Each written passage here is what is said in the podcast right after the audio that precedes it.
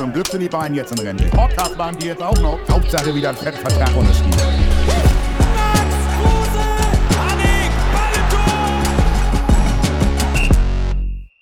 So, und schon sind wir wieder am Start. Als wäre es erst gestern gewesen, äh, als wir mit Per über das Thema Jugendfußball gesprochen haben, sind wir wieder für euch am Start. Und tatsächlich dieses Mal am Montagmorgen, also guten Morgen nach Hamburg, Martin. Dienstag haben wir, ne? Wir haben Dienstag, ja, Max. Dienstag, Dienstag, guten Morgen nach Hamburg trotzdem. Perfekter Einstieg aber. Finde ich auch. Passt voll ins Thema. Ja, vielen Dank. Schön, dass du dir Zeit genommen hast. Hol uns mal kurz ab. Wo steckst du gerade? Schön, dass ich mir Zeit genommen habe, ist auch ein guter Satz. Ähm, ich bin gerade tatsächlich, wir leben ja einfach in verschiedenen Welten. Ne? Ich meine, die Zuhörer wissen das sowieso, aber um das jetzt auch nochmal klarzustellen, du hast bestimmt gut geschlafen, nehme ich mal an. Bist gestern Abend pünktlich um 22.30 Uhr ins Bett gegangen. Und Ja, ich, stimmt. und ich habe noch gar nicht geschlafen. So, das sind so die Parallelwelten, in der wir leben. Du bist gerade in Hamburg, machst dich gleich nach der Aufnahme des Podcasts auf den Weg nach Leverkusen zum DFB-Pokalspiel, was heute Abend stattfindet. Und ich verzock hier mein Geld und habe die letzten anderthalb Stunden damit, damit verbracht, mir Gedanken darüber zu machen, was wir tatsächlich zum heutigen Thema im Podcast erzählen können. Sehr gut. Ja, und trotzdem äh, finden wir immer noch ein kleines Zeitfenster, wo wir beide wach sind. Das ist ja dann auch lobenswert. Ähm, genau, Thema heute Nationalmannschaft. Ähm, zur letzten Woche mit Per, muss man wirklich sagen, ähm, sehr viel Feedback bekommen, sehr viel Interesse. Ich, ich fand es selber ja auch sehr interessant. Ja, ich, ich wollte ich hätte jetzt auch angesprochen, aber du hast es ja schon, hast es mir schon vorweggenommen. Das Thema Jugendfußball ist einfach so breit gefächert, dass man das in anderthalb Stunden, die wir letzte Woche geredet haben, das gar nicht hinbekommt. Und ich finde, es ist auch wichtig, auch für die Zuhörer, weil wir natürlich überwiegend auch deutsche Zuhörer haben, einmal zu sagen, dass das jetzt eine Perspektive war, wie läuft das ganze System in England ab. Aber heute haben wir das Thema Nationalmannschaft. Ja, Digi, entspann dich doch mal. Natürlich, ähm, um auch nochmal ein kleines Feedback, so, wir haben da ja mal ganz kurz drüber gesprochen, die ganze Woche, äh, oder im Laufe der Woche, sage ich mal so, aber für uns war es natürlich auch jetzt keine einfache Folge. Das Thema Nachwuchsleistungszentrum, was dazugehört, oder Zentren, was dazugehört, weil wir das Ganze gar nicht miterlebt haben. Deswegen ha haben wir ja auch so ein bisschen, waren wir uns unsicher, wie ist die Folge angekommen, wie kamen wir rüber. Und ähm, ich muss sagen, ich habe es mir nochmal angehört. Ab Minute 20 wurde es echt besser.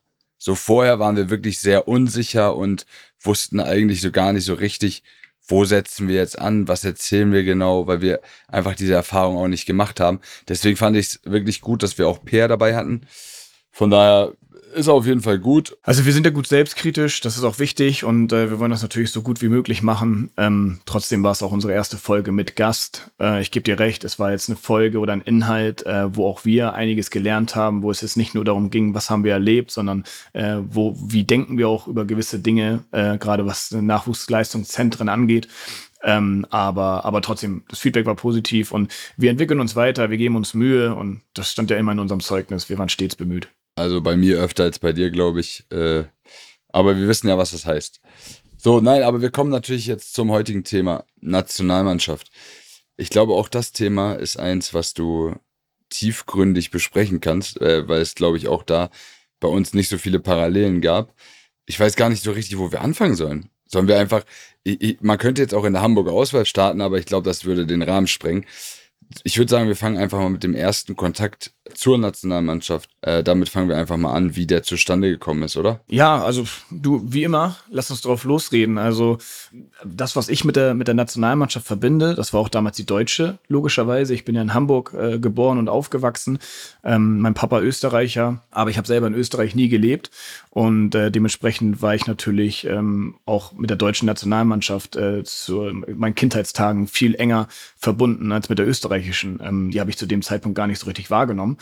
Und äh, ich kann mich noch ziemlich genau daran erinnern, meine erste Wahrnehmung der deutschen Nationalmannschaft war tatsächlich die Europameisterschaft 96. Und zwar war es da natürlich das Finale in England gegen Tschechien, das Golden Goal von Oliver Bierhoff. Und ähm, da kann ich mich dran erinnern, da saß ich auf dem Boden im Wohnzimmer vorm Fernseher, äh, ein paar Freunde, ein paar Nachbarn waren zu Besuch, man hat das sich gemeinsam angeschaut. Ich war neun Jahre alt und habe das erste Mal das erste Mal so diese diese ja diese diesen Patriotismus diese diese diese Verbundenheit mit dem Land dieser diesen Stolz ähm, diese, diese Emotion auch, auch mitbekommen und ähm, was mich total fasziniert hat. Und ab dem Zeitpunkt ähm, habe ich dann eigentlich auch gemerkt, alles klar, das Thema Nationalmannschaft, egal welches Land, ist nochmal was ganz anderes als Vereinsfußball. Diese Erfahrungen haben wir dann ja später auch selbst machen können und dürfen. Und trotzdem war es natürlich auch noch surrealer als, äh, als, als Fußballprofi. Also Nationalspieler zu werden, das war ja äh, nochmal das, das Allerhöchste im Grunde genommen, was du erreichen kannst, vor allem in Deutschland. Also ähm, Fußballnation erfolgreich, Weltmeister, Europameister mehrfach. Also ähm, das war ja überhaupt nicht greifbar und ähm, das waren, das waren ja, das waren Helden. Und das war im Grunde genommen so mein, damals wirklich mein erster Kontakt oder meine erste Wahrnehmung, okay, das sind also Nationalspieler und das können die im Grunde genommen zu Hause vom Fernseher oder natürlich auch im Stadion auslösen und bewirken. Ja, ich finde schon, was ich krass finde, ist einfach diese, diese Memories, diese Erinnerungen, die man hat, so, sind so Einzelstücke, weißt du, ich kann mich ja, wie, wie alt war ich? 96. Das ist jetzt, das waren 18 Jahre her, ne? Also da, da warst du ja wirklich noch ein. Was hältst du davon, von, von deinem Geburtsjahr hochzurechnen? Ist vielleicht leichter. Wäre nicht schlecht. Auf jeden Fall war ich da ungefähr acht Jahre alt, sagen wir es mal so. Und was weißt du aus deiner Kindheit noch groß, ne? Oder ich kann mich ja auch nicht mehr erinnern, was jetzt letzte, letzten Samstag in der Bundesliga, was da für Tore gefallen sind.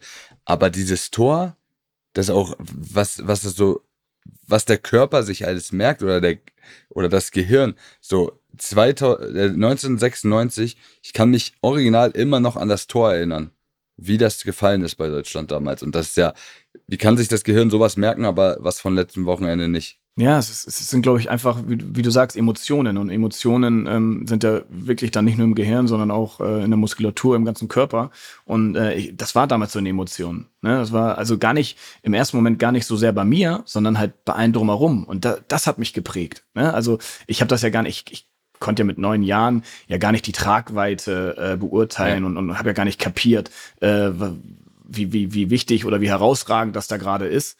Und, ähm, und hab's aber bei allen anderen gemerkt, bei meinen Eltern, äh, bei unseren Nachbarn und, äh, und, und was das halt auch mit der ganzen Straße gemacht hat. Also die Leute haben echt, du hast ja nicht nur dein eigenes Wohnzimmer gehört, du hast ja auch die Wohnzimmer der Nachbarn gehört, wie alle ge gegrölt haben und gejubelt haben. Und, ähm, und, und, und das war, das war so ein Moment, der hat sich bei mir eingeprägt und auch jetzt gerade Gänsehaut. Also wirklich jetzt gerade so, wenn ich darüber rede, Gänsehaut, äh, was, was dieser Sport ähm, einfach alles auslösen kann. Und wie du sagst, man, es gibt ja wirklich wenige Dinge, die man sich aus der Kindheit irgendwie merkt. Es sind teilweise skurrile Sachen, äh, die man noch irgendwie weiß, als wäre es gestern gewesen, aber teilweise halt auch erklärbar. Und dieses Tor von Oliver Bierhoff, äh, das ist erklärbar. Das war, das war für mich klar, okay, ähm, das waren solche Emotionen, die kannte ich vorher nicht. Du hast sie auch nicht gespürt, hast du gerade gesagt. Liegt aber vielleicht daran, dass schon damals, auch mit neun Jahren, österreichisches Blut durch deine Adern geflossen ist und du einfach so sehr mit Deutschland nicht mitfiebern kannst. ja, das stimmt auch nicht. Also, nee, es war, also, nee, ich selber nicht, aber, aber wie gesagt, es hat mich beeindruckt, ne, dass die Emotionen drumherum so groß waren und äh, das, das hat sich eingeprägt. Ähm, wie, war das nee, denn, wie war das denn bei der WM 2006? Wo warst du denn da eigentlich? Warst du da schon österreichischer Nationalspieler? Da war ich schon österreichischer Nationalspieler, ja. Und, äh, und war dann auch äh, 19, 19 Jahre alt, äh, gerade gerade wir sind relativ frisch bei Werder Bremen gewesen, wir beide. Und, ähm, und kann mich dran erinnern, ich war dann auch auf der, auf der Fanmeile in Hamburg, ich auch, ein Spiel. Ich auch. Und hab da, hab da dann zugeguckt und auch da, also diese, diese, diese, diese, dieses Miteinander, dieses familiäre, dieses alle fast alle sind, sind für ein Land und, äh, und, und selbst, selbst dieses, dieses Event an sich, also es war ja auch da, auch die gegnerischen Fans, es war ja nie Stress, es, es war ja wirklich dann auch äh, zu Gast bei Freunden, war das Motto damals. Und, ähm, und, und so war es dann auch, also es war, war, war mega. Und, ähm, und auch da, in meinem, Her also in meinem Körper haben immer zwei Herzen geschlagen, also das Deutsche sowie das Österreichische. Und ähm, wenn ich, wenn, wenn die Mannschaften heute gegeneinander spielen, ähm, dann sage ich ganz klar, äh, ich bin für Österreich, weil ich da einfach persönlich viel mehr erlebt habe, weil ich persönlich da noch viele Leute kenne, auch gerade in diesem Team oder um dem, in dem Team herum. Ähm, aber, aber wenn, sobald Österreich nicht mehr drin sein sollte oder sobald Österreich nicht mitspielt, ähm, bin ich, bin ich Deutscher, bin ich für Deutschland. Also, ähm, und, und das geht auch. Also ich bin nun mal Doppelstaatsbürger und dann ähm, stehe ich auch auf das Recht, für beide Länder zu sein. Lässt sich vereinbaren, sagst du. Auf jeden Fall. 2006 war nämlich so mein Moment, wo ich gemerkt habe, so, ich fieber richtig mit und ich bin richtig, ich bin auch wirklich auf dieser, auf dieser Fanmeile unterwegs gewesen, habe mir die, immer die deutschen Spiele reingezogen und das war so eigentlich aber der einzige Moment, wo ich gesagt habe, boah, ich bin wirklich richtiger Fan. Ne? Das davor war alles so Vereinsliebe und wenn man mal ins Stadion gegangen ist, eher wegen dem Sport, wegen dem Fußball. Aber da war so, das hat so das ganze Land bewegt, so äh, und da haben wir auch noch eine gute WM gespielt. Aber ich muss sagen, mit den Jahren danach ist das wirklich, wirklich abgeflacht. Also ich weiß nicht, ob es in ganz Deutschland so ist, ob es jeder so sieht. Aber bei mir persönlich, von Jahr zu Jahr, ist es wirklich weniger geworden. Und ich finde es irgendwie, ja, ich würde nicht sagen schade, aber ich glaube, es liegt natürlich auch an, dem, an den Ergebnissen, die äh, die deutsche Nationalmannschaft in den letzten, sagen wir mal, zehn Jahren, acht Jahren vielleicht eingefahren hat. Aber diese Euphorie ist einfach nicht mehr da. Ich weiß nicht, wie du das siehst, aber. Also du meinst abgeflacht, so seit dem, Ja. seit dem WM-Titel 2014 Genau, oder seit genau. dem WM 2006? Nee, so 2014 WM-Titel, würde ich sagen, war so der Knackpunkt. Danach ging es einfach sportlich bergab und irgendwie dadurch auch automatisch hat man nicht mehr so mitgefiebert und ich glaube, das sehen viele von euch so, oder? wenn ich da so drüber nachdenke, ähm, dann ist auch das natürlich ein bisschen zu erklären mit dem, mit dem Wandel im Fußball an sich. Also es ist ja Mhm. ähm, auf allen Ebenen, ähm, wo, wo, sich, wo sich der Fußball dreht. Und ähm, beim Thema Nationalmannschaft, ähm, wenn ich da zurückdenke, sei es jetzt 2006, sei es jetzt 2014, ähm, sei es auch natürlich an, an meine Zeit, worüber wir sicherlich gleich nochmal reden werden, aber das, das waren halt Mannschaften. Ne? Das waren halt, waren halt Mannschaften auf dem Platz, ähm, bei denen man gemerkt hat, okay, die, die, die stehen da voller Stolz. Ähm, es ist ein absolutes Privileg, da auch spielen zu dürfen, das Land vertreten zu dürfen, äh, die größte Bühne, ähm, die es im Fußball eigentlich gibt, ähm, betreten zu dürfen. Und das ist jetzt meine Wahrnehmung in den letzten Jahren, kommt das nicht mehr so rüber. Es, es kommt nicht mehr, äh, es fühlt sich nicht mehr so an, als wenn man da wirklich äh, sein, sein Herz auf den Platz lässt. Es ist irgendwie, ja, ich bin Nationalspieler und das tut meiner Marke gut. So, Ja. ähm, und, und dadurch, dadurch, dadurch bin ich vielleicht begehrlicher, dadurch äh, bekomme ich vielleicht andere Deals, äh, dadurch ähm, habe ich, habe ich, wie gesagt, habe ich auf der Visitenkarte äh, noch, noch, noch mehr zu stehen. Äh, es ist gefühlt nicht mehr so diese Identifikation, du, es ist nicht mehr diese Identifikation und auch, auch dieses, dieses Miteinander. Es ist auch nicht mehr diese, es ist, kommt auch aktuell und ich hoffe, es wird anders und ich hoffe auch, dass es jetzt schon bei der, bei der, ähm, dieses Jahr bei der Euro 24 anders kommt, dass, dass die Leute auch wieder mehr mitgenommen werden. Also auch da, und das ist jetzt ja nicht nur meine Meinung, auch bei uns im Freundeskreis, bei mir in der Familie, ist halt auch so, das Interesse ist nicht mehr so groß, weil, ähm, wie gesagt, weil, weil das, was vom Platz nach außen transportiert wird, sei es Körpersprache, sei es Jubeln, sei es ähm, natürlich die Leistung allen voran, das, das, das ist nicht mehr dieses Wir-Gefühl aktuell. Wie siehst du das? Ja, ich, ich wollte gerade einhaken, aber ich wollte dich erstmal ausreden lassen, weil ähm, ich glaube, das ist genau der springende Punkt. So, diese Sachen, die du gerade aufgezählt hast, sind so die Hauptthemen, die uns irgendwie unterscheiden von der heutigen Generation. Du sagst, die einigen denken vielleicht an ihr, an ihre Vermarktung, äh, an was auch immer. Solche Dinge hatten wir ja nie im Kopf. Also wir haben ja nie darüber nachgedacht, äh, uns irgendwie zu vermarkten, sondern wir waren einfach stolz, dass wir dieses Trikot tragen konnten. Und ich glaube, das ist so ein bisschen, ich will es jetzt nicht äh, verallgemeinern, dass das jeder so sieht, aber ich glaube, das ist so der Hauptpunkt, äh, wo ich sage, das ist einfach so der Riesenunterschied zwischen, zwischen, sagen wir mal, vor 15 Jahren und jetzt. Weil du jetzt einfach viel mehr oder die Spieler viel mehr drüber nachdenken, wie sie sich vermarkten, was die machen müssen und so weiter und so fort. Und ich glaube, das ist einfach so ein Punkt. Da kommst du, das ist genau wie wir das Thema letzte Woche mit dem Jugendfußball hatten, mit der Respektsache. Dahin kommst du nicht zurück, meiner Meinung nach. Ja, also ich finde, wir müssen auch ein bisschen, wir dürfen nicht zu sehr pauschalisieren. Also ich will jetzt auch nicht, ich will jetzt auch nicht immer die komplette Generation irgendwie runterbuddern oder oder oder in Frage stellen. Ähm, auch da, wenn man jetzt mal die deutsche Nationalmannschaft äh, betrachtet, gibt es ja auch Ausnahmen. Also oder oder gibt es ja auch andere Beispiele. Also wenn ich jetzt mal so ein bisschen unsere Generation betrachte, Thomas Müller, Mats Hummels, ähm, Manuel Neuer, ich glaube schon, dass die noch andere andere ähm, Dinge transportieren. Niklas Füllkrug auch wenn er mein Kumpel ist, muss ich sagen, bei dem, dem kaufe ich das aber wirklich ab. Also den kaufe ich das wirklich ab, dass das für den das Allergrößte ist. Dass der dabei war ähm, in, in Katar, dass der jetzt so eine gute Rolle spielt. Ich finde, das, das sieht man ihm auch an, dass ihm das total, total wichtig ist. Und diese Wichtigkeit, die sehe ich halt nicht allen an. Und ich glaube zum Beispiel auch heute, ähm, steht es in der Zeitung, Dennis Undaff äh, ist nominiert. Ich sehe ihn heute Abend beim DFB-Pokal, der ja auch wirklich gerade eine super steile Karriere nimmt. Ähm, für den wird das auch das Allergrößte sein, diese Nominierung, diese Einladung, dieser Traum auch von der Heim-EM.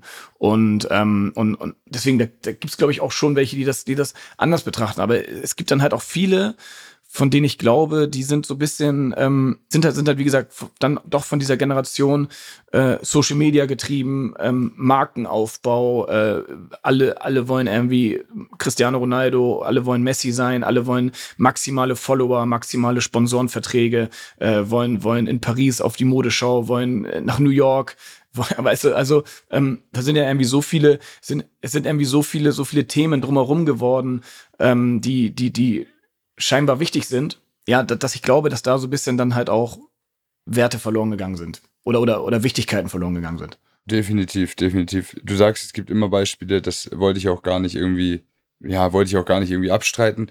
Aber du hast, du hast es gut gesagt, die Leute, die das positive Beispiel dafür sind, wie zum Beispiel ein Niklas Füllkrug, das siehst du den Spielern auch an. So.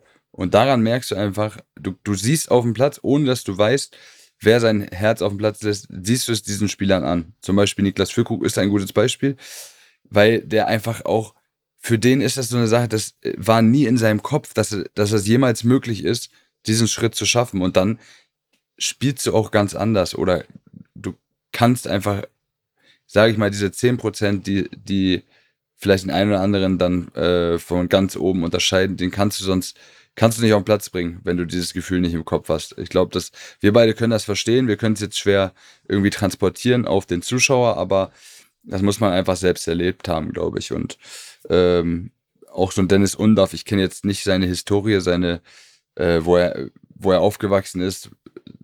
Ich, weißt du es vielleicht? Ich weiß nicht, hat er schon, der ist jetzt auch relativ neu in der Bundesliga. Wie alt ist der? Mm, der ist Mitte 20. Der, der, ja, der hat im Grunde genommen viele Umwege genommen äh, über, über England, ich glaube über Belgien. Also ich, das ist nicht dieser, auch nicht dieser klassische Spieler, der, der jede Jugendnationalmannschaft durchlaufen hat. Ja. Ne? Also da, und das sind das sind wir ja zum Beispiel auch nicht gewesen. Worauf ich hinaus wollte ist, ähm, dass glaube ich diese diese Besonderheit ähm, dann vielleicht auch so spät dann auch Teil dieses Kreises äh, zu werden oder halt auf, auf so viele Umwege, ähm, das macht natürlich auch besonders und das macht natürlich auch emotionaler, als wenn man irgendwie so einen ganz sterilen, klaren Weg geht. Von der U15 bis zur A-Nationalmannschaft hat man irgendwie alle Stationen, man war in jeder Station irgendwie dann auch Leistungsträger. Und das war nur eine Frage der Zeit. Oder jeder hat schon vorher gesagt, ach, du wirst eh A-Nationalspieler. Ähm, das macht vielleicht auch, auch was mit einem, ne? Das, das, das, wenn es irgendwie jeder erwartet und man selber auch erwartet, ähm, dann, dann ist es wahrscheinlich auch nicht mehr so besonders. Also ähm, die, Eupho man, ich, die Euphorie, das ist menschlich. Die Euphoriewelle ja. sinkt auf jeden Fall, glaube ich. Also definitiv. Ja, ich glaube wirklich glaube wirklich, dass das, dass das, das ist, das ist menschlich. Also wenn ich mal so drüber nachdenke, ähm, dass, dass wenn man das immer gesagt bekommt, äh, wenn es jeder, wie gesagt, man selber auch merkt, okay, man, man ist besser als die anderen ähm, und man ist auch der, vielleicht der Beste in seinem Jahrgang, ähm, dann, dann, dann, dann erwartet man das ein Stück weit und dann ist es nur die logische Konsequenz. Und eine logische Konsequenz ist natürlich weit nicht so emotional wie eine Überraschung. Und eine Überraschung, sag mal, wie bei uns, dass wir war früher in der Hamburger Auswahl. Vielleicht kurz zur Erklärung, das war dann halt so die besten Spieler eines Jahrgangs äh, im, in, diesem, in diesem Fußballverband, äh, Hamburg in dem Fall. Da war ich in meinem Jahrgang vielleicht unter den Top 15, wenn ich, wenn ich gut drauf war. Ähm, bei dir war es nochmal anders, Max. Du hast ja sogar schon beim höheren Jahrgang mitgespielt. Also du, du warst da ja wirklich äh, noch ein bisschen, ein bisschen talentierter, das hatten wir ja auch schon. Ähm, aber ich war bei den Top 15 und äh, in meinem Jahrgang war damals ein Ruven Hennings zum Beispiel, ähm, der, der, der dann ja auch den Sprung nach ganz oben Sydney geschafft hat. Sam auch, oder? Sidney Sam war 88er, genau, der war, ah, hat manchmal bei uns mitgespielt, aber war auch dein Jahrgang. Ja, ähm, und, und da war halt, war halt klar, also oder irgendwie, wenn man da mal so ein bisschen auf die Quote gehen möchte, okay, der ist jetzt irgendwie gerade mal so in der Top 15 der Hamburger Auswahl. Ähm, wie soll der den Sprung nach oben schaffen? So, also wie, wie soll der sich dann am Ende durchsetzen äh, und, und zu diesen 1% äh, gehören, äh, die, wir, die wir in der letzten Folge hatten. Also, ähm, also ein Prozent von, von, von den Fußballern, die dann irgendwie danach streben, ja. schaffen es. Und, ähm, und, und deswegen war natürlich die Überraschung entsprechend groß. Und deswegen auch die Emotion und deswegen natürlich auch die, ähm, das, die Besonderheit oder die Wertigkeit für einen selbst. Und der Wille natürlich dann auch nochmal immer noch weiterzukommen und zu sagen, guck mal, jetzt ist es vielleicht machbar. Äh, jetzt lege ich nochmal die 2% drauf, die man natürlich bewusst nicht drauflegen kann, aber die vielleicht in deinem Kopf sind. Ja, und auch, auch ein Stück weit äh, diese Unbekümmerheit, ne? Also vielleicht da jetzt mal ein bisschen zu, zu, zu meinem Weg, der ja auch wirklich wieder ähm, fast außergewöhnlich war. Ich wollte es gerade sagen, ähm, es sind Geschichten aus ja, dem Paulaner Garten, jetzt kommen wir mal zu uns. Ja. Das interessiert die Leute wirklich. Ja, genau. Jetzt, ähm, also, also ich, wir sind ja beide bei und Marschlande dann groß geworden und ähm, haben es da halt mal in die Hamburger Auswahl geschafft, äh, was alles toll und besonders schon war in, in unserem Verein. Ähm, also einen Auswahlspieler zu haben, war damals schon was Besonderes für vielen Marschlande.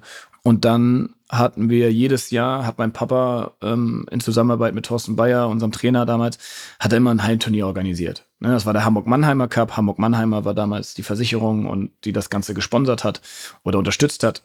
Und ähm, und dieser Hamburg-Mannheimer Cup, der ist von Jahr zu Jahr größer geworden. Und ähm, als so ein bisschen klar war, okay, das, das wird wahrscheinlich das, also da, da waren Mannschaften dabei wie, wie Borussia Dortmund, wie Bayern München, wie Hertha BSC, also so ein bisschen Bundesliga-Flair ähm, im Jugendbereich. Und auch die sind irgendwie alle gekommen. Ich verstehe es bis heute nicht, dass die äh, den Weg nach 5000 gefunden haben. Aber ähm, das, das hat irgendwie mhm. funktioniert. Natürlich auch HSV alle, und St. Pauli. Wurde all, wurden alle weggefiedelt. Dazu, dazu kommen wir gleich. Ja, okay. ja. Also ähm, aber es war, es war auf jeden Fall ein Jugendturnier, ähm, was dann irgendwie bei uns auf dem Dorf und halt auch darüber hinaus wirklich äh, sehr angesehen war. Und, ähm, und in dem letzten Jahr, in dem mein Papa das organisiert hat, hat er gesagt, jetzt möchte er das gerne nochmal international machen. Ähm, da denkt natürlich jetzt jeder, boah, geil, England, Spanien, aber international war natürlich damals Österreich. und, ähm, und, und hat sich diesen Traum erfüllt, ähm, nochmal Austria Wien für das Turnier zu gewinnen. Daran und somit war es natürlich international.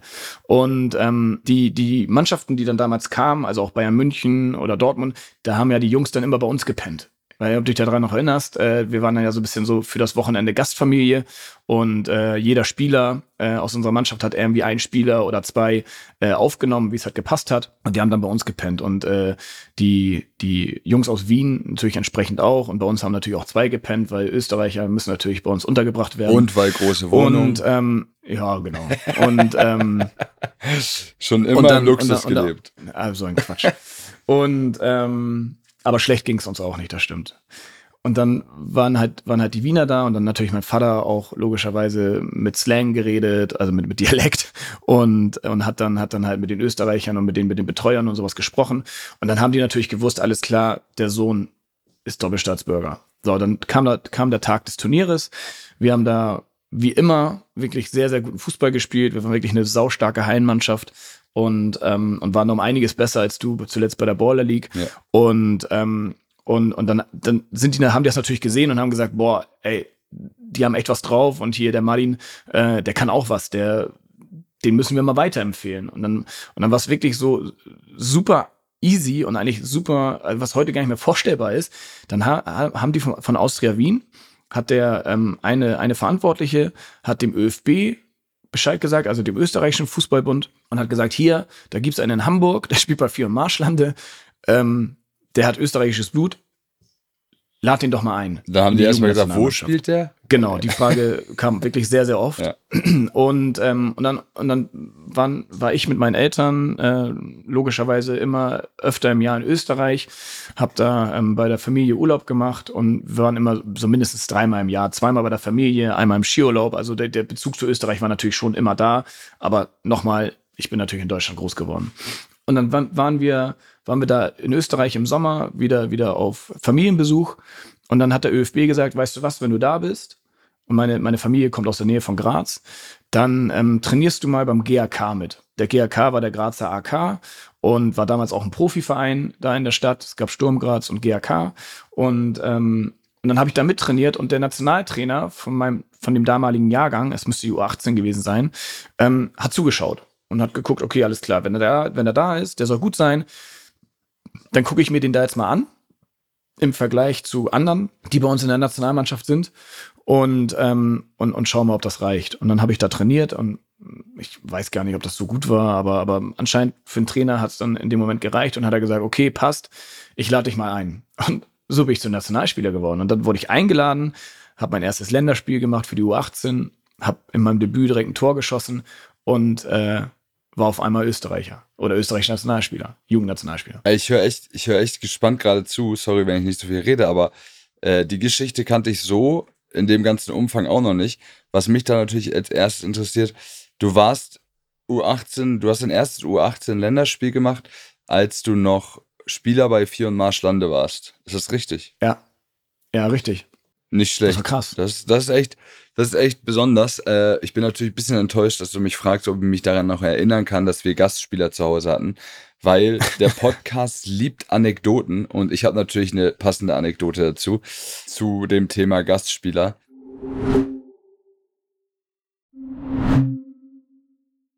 Denn was viele von euch vielleicht noch nicht wissen, jetzt aber erfahren, ist, wie Martin schon gesagt hat, hatten wir immer Jugendteams aus der Bundesliga zu Gast. Äh, in dem Fall Dortmund, Bayern München. Und Bayern München ist nämlich auch, beziehungsweise ich mach's ganz kurz. Mein Gastspieler, der bei mir gepennt hat, war kein geringerer als der jetzige Co-Trainer der deutschen Nationalmannschaft, Sandro Wagner. Das war mein Gastspieler, so. Und äh, der hat bei mir zu Hause gepennt.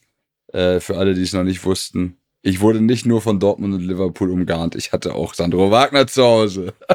Unglaublich, unglaublich. Ja, das, du warst schon mal auf der Fangwelle unterwegs. Wahnsinn. Ich muss sagen, ganz krass. Und daran, daran kann sich Sandro auch heute noch erinnern. Ich habe ihn Ja, ich äh, vor vor zwei drei Jahren habe ich ihn bei bei Dazone mal getroffen und dann haben wir kurz geschnackt und äh, und, und und dann sagt er, ey, ich kann mich immer noch dran erinnern, früher bei euch da in Hamburg das Hallenturnier, äh, als wir da gegeneinander gespielt haben, echt witzig. Und äh, und da sieht man halt auch äh, auch das, ne, ich meine Bayern München, wie viele wie viele Turniere, wie viele Einladungen werden die bekommen haben in ihrer in ihrer Jugend, ähm, dass so ein Turnier dann auch hängen bleibt, äh, auch schon wieder auch schon wieder witzig und, und, und spricht dann halt auch so ein bisschen für die für die Liebe im Detail, die die mein, mein Vater oder halt auch unsere Eltern und alle drumherum da reingebracht haben. Aber woran, woran hat es eigentlich gelegen, dass wir so gut waren damals? Gerade in der Halle. Also wirklich, die Jugendteams, wir haben ja jedes Jahr eigentlich mindestens das Finale erreicht. Ja. Das war ja schon krass. Ja.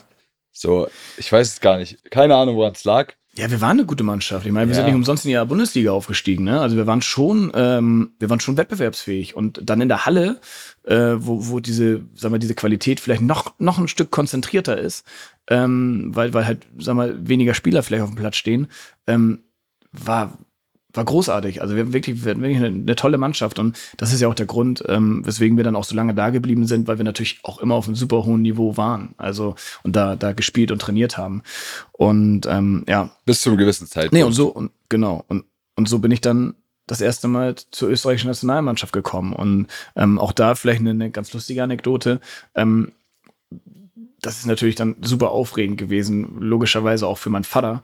Und, äh, und ich kann mich noch genau dran erinnern, mein Papa hat gesagt, ey, versteck dich da nicht, du musst da auf jeden Fall und, und, und, und, und auch wenn du vom Vier Marschlande bist und sowas, äh, bist, bist ein toller Fußballer und mach auf jeden Fall, gib da Gas, ne? Und ich so, alles klar, das mir zu Herzen genommen, versteck dich nicht, habe ich mir zu Herzen genommen. und dann, und dann komme ich da an, komme ich da an. Man muss ja, auch da kann man sich vielleicht mal vorstellen, da sind so circa 20 Jungs, alle in einem Alter. Alle haben irgendwie diesen Traum, Fußballprofi zu werden. Und alle wissen natürlich auch, alles klar, Nationalmannschaft ist das Land vertreten, aber natürlich auch wichtiger Karrierestein. Und äh, also da geht es auch schon um die einzelne Karriere. Und natürlich entsteht da auch ein Zusammenhalt und eine Freundschaft, aber es ist natürlich auch leistungsbezogen und Konkurrenzkampf. Klar. Und, ähm, und dann kommt da auf einmal so ein Deutscher von Vier und Marschlande. Also den Namen können die, glaube ich, bis heute, vielleicht hat er sich heute eingeprägt, aber den konnte, den konnte man nicht mal googeln. Ich glaube, da hat man nicht mal beim Google was gefunden. Und, ähm, und, und dann lesen die das schon in der Einladung. Man bekommt dann immer so eine Einladung, da ist die Nominierung drin, so von wegen, hey Martin, äh, wir würden dich gerne zu dem Lehrgang, zu dem Spiel einladen. Und dann steht da noch die Kaderliste und wer auf Abruf ist. Und, äh, und dann steht da halt immer Martin Harnik, SC4 und Marschlande. Und dann steht da Veli ja. Kavlak, SK Rapid Wien. Und, und, und, und, und dann natürlich, wie auch in Deutschland, die meisten Jungs kamen natürlich von Austria Wien, von Rapid Wien, von äh, Sturm Graz, also alle aus Profivereinen. Ja. Und ich komme von einem kleinen Dorfverein in Deutschland, also richtiges, ich war ein richtiges, äh, richtiger Paradiesvogel da. Dann komme ich da an und und spreche so, wie ich spreche. Norddeutsch. Also auf völliger Fremdkörper. Also war klar, der passt hier gar nicht rein. Und, ähm, und, und dann gab's dann gab's die erste Besprechung äh, mit, dem, mit der Nationalmannschaft. Und ich wirklich war das erste Mal da, absolutes Greenhorn. Erste Besprechung. Und der Trainer fragt in die Mannschaft rein, wer von euch hat ein gutes Kopfbeispiel? Und, Und dann, dann hast du dich und, erinnert. Pass auf, Dann hast du dich pass erinnert. auf, pass auf. Und dann, und dann, und dann, wie es halt so ist, ne, alles Jugendliche, Ende der Pubertät, ob in der Schule, in der Kabine, ob unter Freunden oder so, wenn, wenn ein Trainer oder ein Lehrer so eine Frage stellt, dann meldet sich erstmal gar Ja, keiner. Genau, absolut. dann ist man ruhig. Und dieser kleine Piefke vom Vier- und Marschlande, vorne in der ersten Reihe, meldet sich. Ich melde mich hab, und hab gedacht, nee, Papa hat gesagt, ich soll mich nicht verstecken. Ich, ich bin gut im Kopfball, was ich ja, was ich auch war. Aber, aber, aber das macht man halt. Also das, um, wenn man sich das Leben nicht schwer machen möchte in so einer Macht man Mannschaft, das dann meldet nicht. man sich nicht. Ja. und dann habe ich mich gemeldet. Und dann, dann haben die natürlich auch alle gedacht, um Gottes Willen, die wollten mit mir nicht in einem, in einem Fahrstuhl fahren. Also ich war wirklich, war wirklich, die ersten Tage war ich ein absoluter Außenseiter. Spricht kein Österreichisch, kommt nicht aus Österreich, meldet sich, wenn der Trainer fragt, also so ein Strebertyp. Äh, und, und, und ja, keine Ahnung. Und dann musste ich mich da echt durchbeißen und, und, und, und durchkämpfen. Und, ähm, und war natürlich klar, ich, ich hatte die Rolle inne. Ich war der Deutsche unter den Österreichern und habe diese Rolle bis zur A-Nationalmannschaft, bis zu meinem Karriereende nie abgegeben. Der deutsche Piefke. Äh, ich bin. Der österreichische Piefke. Ja, okay, aber für die Österreicher der Piefke, oder? Sagt man das so bei euch? Ja. Ja, es ist so ein bisschen, so ein bisschen wie Ösi, also so ein bisschen ähm, nicht, natürlich keine Beleidigung, aber Ja. auch nicht wirklich, nicht wirklich süß. Okay. Also ich bin echt fasziniert immer wieder äh, von deinem Gedächtnis, weil du kannst ja, du, du weißt ja so viele Sachen noch, als wenn es gestern wäre, äh, wo ich sagen muss, ich habe jetzt gerade so überlegt, wo du erzählt hast, U18, habe ich überlegt, ich habe ja auch mal U18-Nationalmannschaft gespielt, aber ich habe das wirklich gar nicht mehr im Hinterkopf. Ich hätte jetzt einfach angefangen und hätte einfach von der, von der Nationalmannschaft, von der A-Nationalmannschaft erzählt, aber dass es da noch einen Background gibt, beziehungsweise eine Story davor, das habe ich echt, ich weiß nicht, nee, verdrängt würde ich nicht sagen, aber ich, mein, mein Erinnerungsvermögen ist einfach nicht so gut. Also ich weiß, dass ich U18, deswegen, ich kann dir auch jetzt nicht so eine geile Story erzählen wie du, äh, weil meine einfach auch in dem Fall nicht so spannend war. Aber U18 habe ich auch durchlaufen, glaube ich, aber also ich müsste jetzt lügen, weil ich müsste jetzt irgendeine Geschichte mir ausdenken, wie das zustande gekommen ist. Die erste Geschichte, an die ich mich erinnern kann, war mein erstes U21-Länderspiel. Ähm, das war so der erste Moment, wo ich gemerkt habe, so, oh, Nationalmannschaft, das ist ja schon U21, für alle, die es nicht wissen, ist sozusagen äh, die Nationalmannschaft, die kommt, bevor dann die A-Nationalmannschaft sozusagen kommt, der ganz große Sprung. Und ähm, ich kann mich erinnern, dass ich im, äh, dass wir mit der zweiten Mannschaft vom Werder Bremen damals auf dem Rückweg waren vom, vom Auswärtsspiel und ich dann Thomas Wolter mich dann irgendwie nach vorne geholt hat und mir gesagt hat, du äh, bist jetzt, wenn wir ankommen, oder ich weiß, vielleicht war es auch A-Jugend, keine Ahnung. Auf jeden Fall hat mich jemand nach vorne gerufen, hat gesagt, du, äh, U21 hat angerufen, sobald du in Bre sobald wir in Bremen ankommen, äh, geht's für dich ab Richtung Kiel. Äh, du wirst nachnominiert. Die hatten schon ein Spiel, ich weiß nicht gegen wen, aber ihr habt ein Spiel gegen Dänemark in Lübeck. Genau, in Lübeck und ich musste damals nach Kiel reisen. So, und da ich ja aus Hamburg komme, beziehungsweise Stadtrand von Hamburg, ähm, war das für mich natürlich dann eine Reise von, sagen wir mal, 45 bis 60 Minuten Autofahrt von, mein, von meinem Heimatort aus. Also ich musste dann, bin dann nach Hause gekommen, habe meine Sachen gepackt. War ein Heimspiel. Ja, ich bin nach Hause gekommen, habe meine Sachen gepackt, bin abgefahren nach äh, Lübeck. Genau, Lübeck. Oder Kiel, weiß ich nicht. Irgendwo da in der Ecke halt. Äh, Oben im Norden äh, bin ich hingefahren ins Teamhotel der U21. Und ähm, ich, ich würde jetzt nicht sagen, dass mich keiner kannte, weil ich habe ja damals schon U19 von Werder Bremen gespielt, wo man den einen oder anderen dann ja auch mal trifft, weil man in der A-Jugend-Bundesliga schon spielt. Das war dann ein bisschen eine andere Situation als bei dir. Aber trotzdem war das so, boah, krass, jetzt, du bist einfach hier, wo, wo du eigentlich nie mit gerechnet hast. Und äh, ich würde jetzt sagen, ich war damals bescheiden und äh, war ich aber nicht. Also, wenn ich jetzt drüber nachdenke, denke ich mir eigentlich schon so, Max, du warst schon immer ganz schön krank, ne? So, ich bin, ich bin auch du warst schon immer selbstbewusst. Ich, selbstbewusst, aber ich war auch ein bisschen krank einfach. Ich bin einfach, ich bin da neu angekommen, du, neu bei der Nationalmannschaft und so wie du gerade gesagt hast, normalerweise in der Mannschaft meldet sich keiner, war das bei uns so, du kommst an, du bist das erste Mal in der Nationalmannschaft dabei und du hältst dich eigentlich an Regeln. So würde ich das jetzt behaupten. Aber nein, Max, der mit seinem eigenen Audi TT davor gefahren ist, fährt am ersten Abend, am ersten. Also dann kann man schon mal sagen, du warst U23-Spieler, nicht mehr A-Jugendspieler. Ich war bodenständig, das kann man sagen. Aber äh, ich weiß es nicht, aber am ersten Abend bin ich tatsächlich aus Lübeck mit dem Auto um 11 oder 12 Uhr nach Hamburg gefahren und habe damals meine Ex-Freundin besucht und bin morgens wieder zurückgeeiert und keiner hat es mitbekommen. Also solche Stories, auf die könnt ihr euch auf jeden Fall die nächsten Wochen einstellen, gibt es in meinem im Verlauf meiner gesamten Karriere. Also es wird auf jeden Fall nicht langweilig. Und auch heute gibt es noch eine geile Geschichte zu erzählen. Denn, das werde ich jetzt nochmal ganz kurz einwerfen. Ich weiß nicht, ob du äh, weißt, wie unser Podcast Flatterball beworben wurde. Ähm, da stand irgendwas mit authentisch und ehrlich. Stimmt ja. doch, oder? So, ja. und in dem Fall, heute gibt es eine ehrliche Geschichte noch zum Thema Nationalmannschaft. Äh, das aber später, deswegen nicht verpassen, sagen wir mal so. Ähm, aber ja, ich könnte, also die Geschichte ist. Ja, aber es ist schon Wahnsinn, ne? Also, dass du, ja. dass du dann ähm, solche, solche Entscheidungen dann auch getroffen hast und wie du sagst, ja auch irgendwie dein, deine Karriere lang. Du hast ja, du hast ja wirklich, also du, ich weiß nicht, was ich dazu sagen soll. Ja, die, die trifft ja, die triffst du ja normal nicht. Also ich weiß nicht, das ist einfach so, ich weiß nicht, ob es dieses, weiß nicht, dieses Risiko, da denkst du ja, im ersten Moment denkst du ja, wie kann man so bescheuert sein, ne? Wie kann man dieses Risiko eingehen, wenn du gerade neu dabei bist, zu sagen, ich fahre jetzt irgendwo anders hin und wenn ich erwischt werde, dann ist es halt so. Ja, das ist, also das, das frage ich mich natürlich auch, wie kann man so bescheuert sein? Ja. Und, ähm, und was, was ich dazu sagen muss, also ähm, zu dem damaligen Zeitpunkt, das war der Anfang deiner Karriere. Ja, da war noch nicht irgendwie ein dicker Vertrag unterschrieben, da war noch nicht irgendwie 100 Bundesligaspiele auf der Uhr, ja. sondern, sondern äh, im Grunde genommen null Bundesligaspiele oder vielleicht, vielleicht mal im Kader gewesen oder sowas. Ähm, und U21, auch das, ähm, das hat natürlich schon einen Stellenwert. Also wenn du da dabei bist und weißt du, alles klar, da spielst du wirklich mit denen, mit den Talenten der, der nächsten Generation zusammen. Und da kannst du dir ziemlich sicher sein, mit den Jungs, mit denen du da auf dem Platz stehst oder trainierst, da werden es einige nach ganz oben schaffen. Also das ist dann wirklich schon die, fast schon die Speerspitze ähm, der, der, der, des Landes. Ja.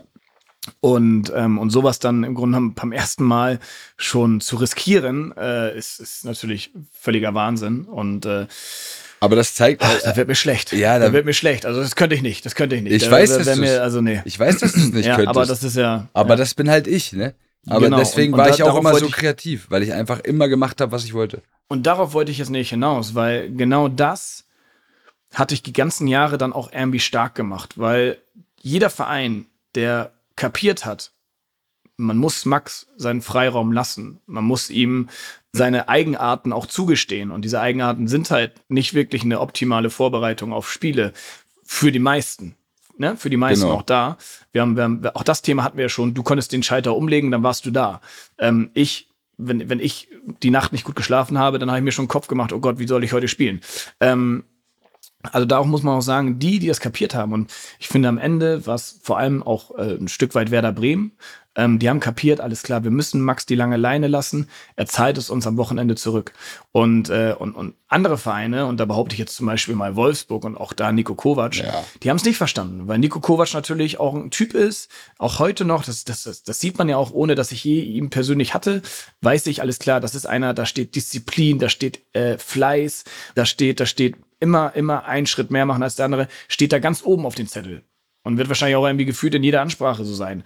Ähm, da ist natürlich, da passt ein Max Kruse mit seiner, mit seiner, mit seinem Lebemann äh, Leben und mit seiner, mit seiner, mit seiner unbekümmerten Art ja fast schon konträr zu. Und, äh, und da muss halt klar sein, wenn ich, wenn ich, wenn ich Trainer bin einer Bundesligamannschaft, und das wusste ich am Ende, also als, sag mal, in den letzten Jahren, wo du gespielt hast, da wusste jeder im ganzen Land, Max ist einer, der, der ist anders. Der ist anders, ja. der tickt anders und äh, aber zahlt es zurück, wenn man ihn lässt. Und, äh, und, und viele haben es nicht verstanden. Viele haben es nicht verstanden. Die haben gesagt, nee, nee, das geht so nicht. Wir müssen alle gleich und für Ja, alle die gleichen genau. Regeln. Das, das, das, das stimmt ein Stück weit.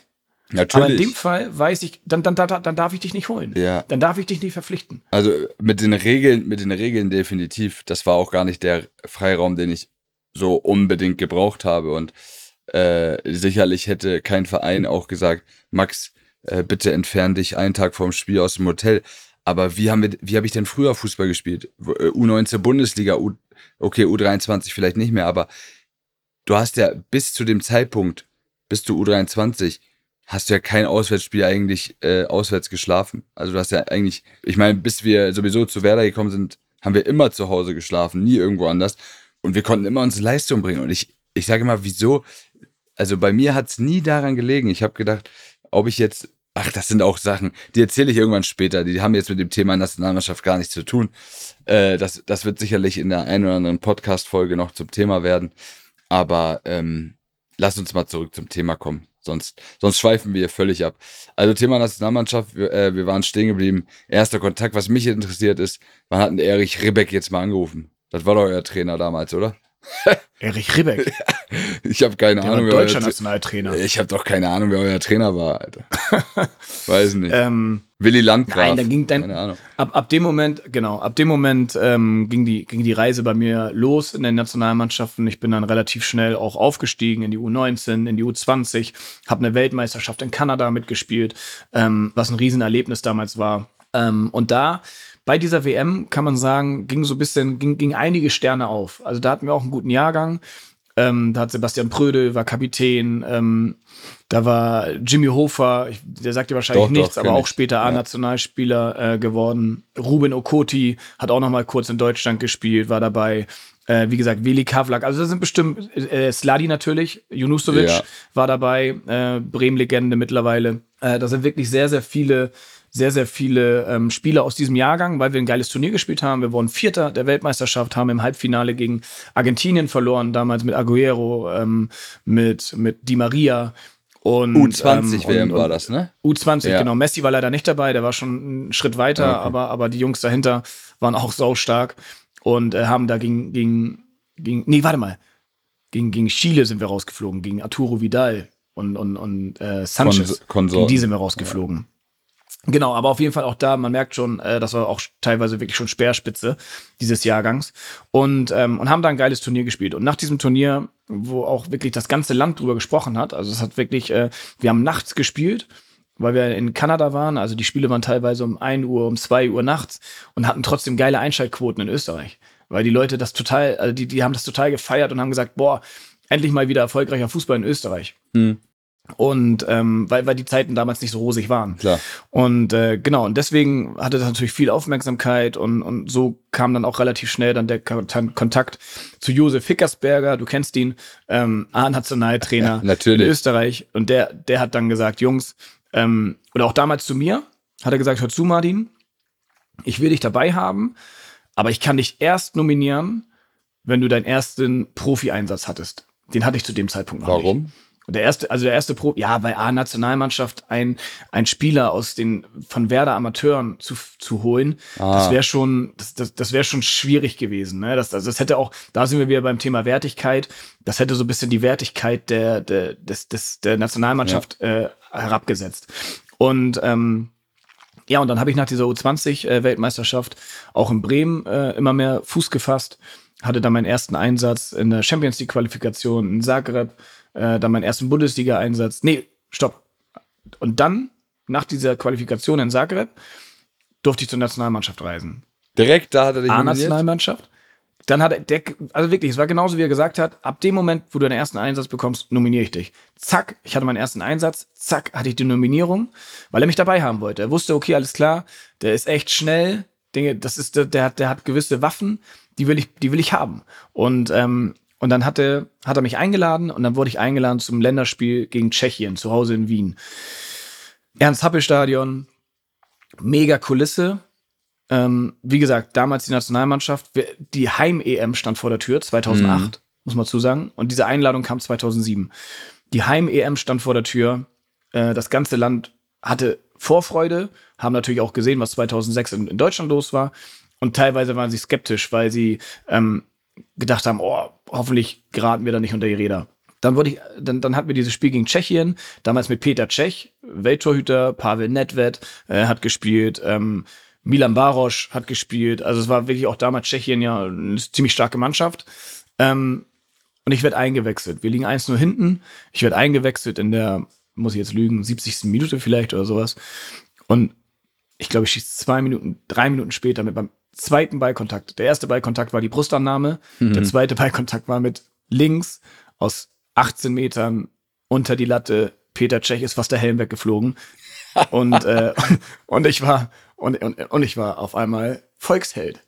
Also das war krass. So, das war echt krass. Siehst, ich wusste gar nicht, was los ist. Du siehst, wie schnell es geht. Pass auf, ja, pass auf. Und jetzt, die, die Story geht ganz krass weiter. Also ich bin auf einmal ganz, ganz hoch geflogen.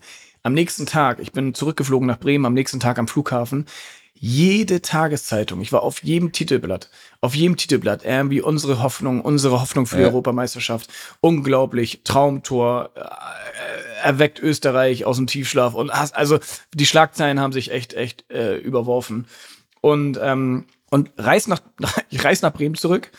Äh, drei Tage später haben wir Auswärtsspiel in Nürnberg. Werder Bremen ist damals in der Saison nicht gut gestartet, hatte glaube ich irgendwie nach drei oder vier Spieltagen ein Punkt oder zwei und Punkte, du? auf jeden Fall noch nicht so richtig. Und ich werde eingewechselt in Nürnberg. Ich dachte, Erst, ich dachte mein du sagst jetzt, mein, und ich nicht im Kader. Nein, pass auf. Und ich werde eingewechselt in Nürnberg. Erster Bundesliga-Einsatz. Ich denke so, Alter, wie geil ist das? Ey, das geht ja alles so einfach hier. äh, es, es, ich dachte, das ist alles schwerer. War wirklich so, das waren so meine Gedanken. Werd eingewechselt. Christian Schulz spielt mir den Ball die Linie runter. Ich lasse ihn durch meine Beine ich laufen. Ich schwöre, das lass Tor, mein King, ohne dass du sagst, ich kann mich an das King, Tor erinnern. Ja, ja, ich auch. Lass mich, lass mich, äh, lass mein King-Spieler ins Leere laufen. Lauf ungefähr 40 Meter mit dem Ball, zieh nach innen auf den, auf den Torwart zu und hau das Ding ins kurze Eck. Ja. Wir gewinnen 1-0 in Nürnberg und ich bin der Siegtorschütze. Ich dachte, was ist denn jetzt hier los? Ich dachte, ich dachte, was ist denn jetzt hier los? Alter, ich bin, ich bin Bundesliga-Star. Ich bin Nationalmannschaft, Bundesliga. Ich schieße überall meine Tore. Ich, ich, ich muss gar nicht mehr trainieren. Ich, ich bin soweit. Nichts ne? kann mich also, aufhalten. Wer, ja, ehrlich, wer, was soll jetzt noch passieren? Wer soll mich aufhalten? Und da bin ich wirklich, also auch da natürlich, gut, dann ähm, bin ich da auch hochgeflogen, war dann natürlich die nächsten Spiele, auch in Bremen natürlich, alle haben gesagt, boah, geil, ey, wir haben so ein neues, neues Talent und ey, der funktioniert, der schießt bei der Nationalmannschaft Tore, bei uns schießt er Tore, äh, unsere Zukunft ist safe. Und, ähm, und so hoch, wie ich geflogen bin, so tief bin ich dann auch wirklich nach einem paar Monaten gelandet. Also das war natürlich krasse Momentaufnahmen, aber es war natürlich alles nicht so einfach, wie man sich das in dem Moment gedacht hat. Also ich weiß noch, ich, ich habe da das Tor geschossen in Bremen. Diego hat mit mir gejubelt, Naldo, Hugo Almeida, Mertesacker ja. kam zu mir.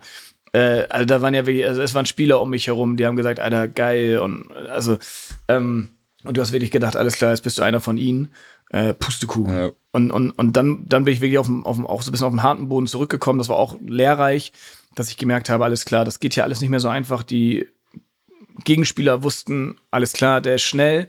Viel mehr kann der aber auch nicht. Ähm, und, und haben sich auf mich eingestellt, konnten mich besser verteidigen. Ich bin nicht mehr so zum Zug gekommen und habe dann auch nicht mehr diese Einsatzzeiten bekommen wie, wie zuvor. Und ähm, und ja, das, das war so ein bisschen ähm, dann die Erfahrung. Und dann musste ich ja den Schritt zurück machen in die zweite Liga, um dann wieder neu anzugreifen, um mich dann auch wirklich in der Bundesliga zu etablieren. Also ähm, ich bin Gott sei, Dank, Gott sei Dank kein One-Hit-Wonder geblieben, aber, aber es war dann auch trotzdem äh, nicht alles so steil bergauf, äh, wie es dann im ersten Moment wirkte. Ja, und wie, wo bin ich zu der Zeit rumgedümpelt? Irgendwo in der dritten Liga, ne? Ja, ich habe das alles so. ja, kann sein, ja. Ich habe das alles so aus der Ferne mitbekommen. Wir haben damals ja ähm, nicht mehr zusammen gewohnt, oder? War das? Mm, nee, ich glaube. Nee, ich glaube, da, da. Das war so gerade der uns, Zeitpunkt, wo. Haben uns getrennt, wir beide. Wo wir dann so ein bisschen, ja, uns getrennt haben, sage ich mal so. äh, nee, wir haben ja, also für die, die es nicht wissen, wir haben damals in der WG zusammengelebt, als wir nach Bremen gegangen sind. Aber ich glaube, es war tatsächlich nur ein Jahr oder so, ne? Weißt, du weißt wahrscheinlich, wie lange es war. Ja, wir haben nur ein Jahr gewohnt, ja. ja. Nur ein Jahr zusammen gewohnt. Genau, und dann sind wir beide so unsere eigenen Wege, sage ich mal, gegangen. Aber ähm, deine Geschichte, wie du so zum Kontakt zu der Nationalmannschaft überhaupt gekommen bist, die unterscheidet sich ja irgendwie komplett von meiner, äh, weil mich hat der Bundestrainer nicht angerufen mit äh, 19 und hat gesagt, ey, sobald du ein Bundesligaspiel machst, äh, nominiere ich dich, sondern bei mir war es eigentlich ganz anders. Ich war irgendwie gar nicht auf dem Schirm. Ähm, damals ist es auch ein bisschen anders als jetzt. Also ich muss sagen, jetzt habe ich das Gefühl, wenn du äh, in der Bundesliga drei gute Spiele machst, schreiben alle Tagesblätter davon, dass du irgendwie dazu berechtigt wärst, in der Nationalmannschaft zu spielen. Und damals war es so, zumindest aus meiner Sicht, dass man wirklich mindestens ein halbes gutes Jahr haben musste, bis der Trainer gesagt hat, komm, den laden wir jetzt mal ein, weil du einfach auch noch Spieler hattest, die einen ganz anderen Stellenwert hatten und Deutschland einfach auch eine ganz andere Ro Rolle gespielt hat. Also das, ich glaube, sorry, aber das, das ist es, glaube ich, auch, ne? Also heute lechzen halt alle nach Erfolg und wollen so den Ruhm der Nationalmannschaft zurückholen. Und damals äh, war die Mannschaft einfach erfolgreich. erfolgreich. Das macht natürlich einen Unterschied. Hast du, hast du absolut recht. Und ich sage dir, für mich wäre es, ich sag nicht unmöglich, aber es wäre sehr, sehr schwer geworden, in den engeren Kreis der Nationalmannschaft zu kommen, ähm, von den Leistungen im Verein, weil ich habe äh, im Gegensatz zu dir nicht direkt äh, in der Bundesliga in meinem ersten Spiel ein Tor gemacht oder war irgendwie einer, wo gesagt wurde, boah, der hat jetzt bei Deutschland schon ein Spiel gemacht, den müssen wir jetzt auch mal in der Bundesliga einwechseln, sondern ich war, glaube ich, viermal im Kader. Beim fünften Mal bin ich dann reingekommen äh, gegen Arminia Bielefeld beim legendären 6 zu 1 Sieg zu Hause. Ähm, da wurde ich eingewechselt. Scorerpunkt direkt eine Torvorlage gegeben für Markus Rosenberg. Und natürlich dachte ich dann auch, äh, boah, jetzt geht's, weißt du, jetzt habe ich mein erstes Spiel. Das heißt, nächstes Spiel muss ich von Anfang an spielen. So, ne? Da dachte ich auch, jetzt geht's los. Aber war natürlich nicht so. Dann war ich im, in der ganzen Rückserie irgendwie gar nicht mehr im Kader, ähm, weil ich auch so eine Klausel im Vertrag hatte, die gesagt hat, wenn du zehn Spiele auf der Bank bist, muss Werder dir nochmal 25.000 extra zahlen. Das wollten sie dann am Ende auch nicht. Ähm, hat jetzt aber nichts mit der Nationalmannschaft zu tun. Es ging eher darum, so, dann bin ich nach, äh, habe ich ja Umweg gemacht über St. Pauli, über Freiburg. Und bei Freiburg hatte ich dann so das erste Jahr, eigentlich meine richtig, mein erstes richtiges Bundesliga-Jahr, wo ich dann auch durchgestartet bin wie eine Rakete. Vom ersten Spieltag an habe ich gespielt. Ich habe direkt beim ersten Spieltag mein Tor gemacht. Und da war es so das Glück, dass Jogi Löw ja aus Freiburg kommt, der damalige Bundesliga-Trainer und der dann schon sehr häufig äh, an der Dreisam zu Gast war und Spiele geguckt hat. Und dann hat mir irgendwann mal der Trainer gesagt, du, der Jogi Löw hat sich mal nach dir erkundigt, der wird dich irgendwann mal anrufen. Da habe ich so gedacht, ja, klar. So, ne? Wie man halt so denkt, wenn das irgendjemand einem erzählt, bis es nicht passiert, dann glaubt man eh nicht dran. Ähm, und es war 2013, ähm, da gab es diese USA-Reise. Da können sich bestimmt nicht mehr viele daran erinnern. Es war so ein Jahr vor der, vor der WM und es war einfach so, es war so im Juli, Juni, wo eigentlich alle Spieler frei haben. Das heißt, Bayern und Dortmund-Spieler wurden sowieso geschont. Und deswegen packt man den ganzen Rest zusammen, der noch in der Bundesliga rumläuft und einigermaßen gegen den Ball treten kann und ladet den mal ein, weil der Rest sagt sowieso ab. So und so äh, bin ich dann meiner Meinung nach zu, zur Nationalmannschaft gekommen habe dann einen Anruf bekommen und gesagt, ja, wir haben hier die USA-Reise. Da kann sich noch erinnern, was das war. Da war, waren wir im Halbfinale, haben wir gegeneinander gespielt. DFB-Pokal-Halbfinale, Stuttgart gegen Freiburg. Oh, kann ich mich sehr gut so, erinnern. Und ihr seid ins Finale gekommen und ich habe mich natürlich. Wer hat das 2-1 gemacht? Weißt du das noch? Keine Ahnung, ich weiß nur, dass ich Vorlage zum 1-1 gemacht habe. Weil das andere interessiert mich nicht. ja, da hat irgend, irgend so ein geiler Typ Ir hat der irgend so ein Piefke. ins Finale geschossen. Irgend so ein Piefke. So ein Piefke, ja, genau. So, ähm, aber für mich war das damals, glaube ich, Türöffner zur Nationalmannschaft. Weil, wenn wir das Finale erreicht hätten und in Berlin gespielt hätten, hätte ich nicht zur Nationalmannschaft reisen können. Ähm, von daher war das, war die Niederlage für mich ein Sieg, weil dadurch konnte ich dann eingeladen werden zur USA-Reise und äh, das war so mein erster Berührungspunkt. Aber auch da hätte ich ja nicht gedacht, so, dass du jetzt irgendwie Nationalspieler wirst, weil da waren ja so eigentlich 18 Leute, die abgesagt haben und ich war dann mal mit Philipp Wollscheid, Lukas Podolski, Sidney Sam äh, und wie sie alle heißen, ähm, waren wir da. Ja, ich weiß nicht, ich weiß gar nicht, wie ich es geschafft habe. Auf jeden Fall ähm, habe ich dann wohl so überzeugt. Im Training wollte ich gerade sagen, aber das äh, kann ich mir nicht vorstellen. Im Training und im Spiel, dass ich dann äh, einfach danach fester, in Anführungsstrichen, fester Bestandteil der Nationalmannschaft war. Und so ging eigentlich meine Reise los. Also relativ unspektakulär mit einer Ersatzreise. Ähm, aber ich habe mich irgendwie durchgebissen. Und den weiteren Weg, also nicht alle Geschichten, aber den weiteren Weg äh, in der Nationalmannschaft kennen wahrscheinlich die meisten von mir, würde ich jetzt mal behaupten. Ja, ich glaube so, ähm, eine große Schlagzeile war ja auch so ein bisschen, dass du dann ja auch mit deinem Tor in Nürnberg warst, glaube ich auch, ne? War es nicht sogar in Nürnberg? Ich weiß nicht, du mit ich habe deinem ich, Tor? ich hab so welche viele Tore geschossen, sag mir, welches du meinst. Mit der, bei der Nationalmannschaft. Dafür hast du nicht so viele geschossen. Doch, doch, Hast du nicht elf. ein Tor in Nürnberg geschossen, was dann quasi das Tor zur, äh, zur WM Nee, 2014 Leipzig war das. Äh, aber es war auch, Ah, es war auch nicht zur WM 2014, sondern zur EM 2016. Aber da sind wir schon wieder einen Schritt weiter. war? Ah, okay. Da, äh, Okay. Zu dem Zeitpunkt war ich schon einmal ausgeladen und wieder eingeladen. So, also okay. Ja, das, das ist natürlich sicherlich ein Thema, ähm, was hier alle brennend interessiert. Was ist eigentlich damals passiert äh, du kommst, in England? Fällst mit der Tür ins Haus, würde ich mal sagen. Ja, ich muss. Ich muss. du musst. Ich will es auch wissen. Ja, was ist damals passiert, ist eine gute Frage. Aber es ist auch der Punkt, wo ich gesagt habe, komm, wir sind bei ehrlichen Geschichten, wir, wir wollen dafür stehen. Also erzähle ich sie auch so, wie sie passiert ist. Und ich glaube, jeder kann sich dann so ein bisschen sein eigenes Bild machen.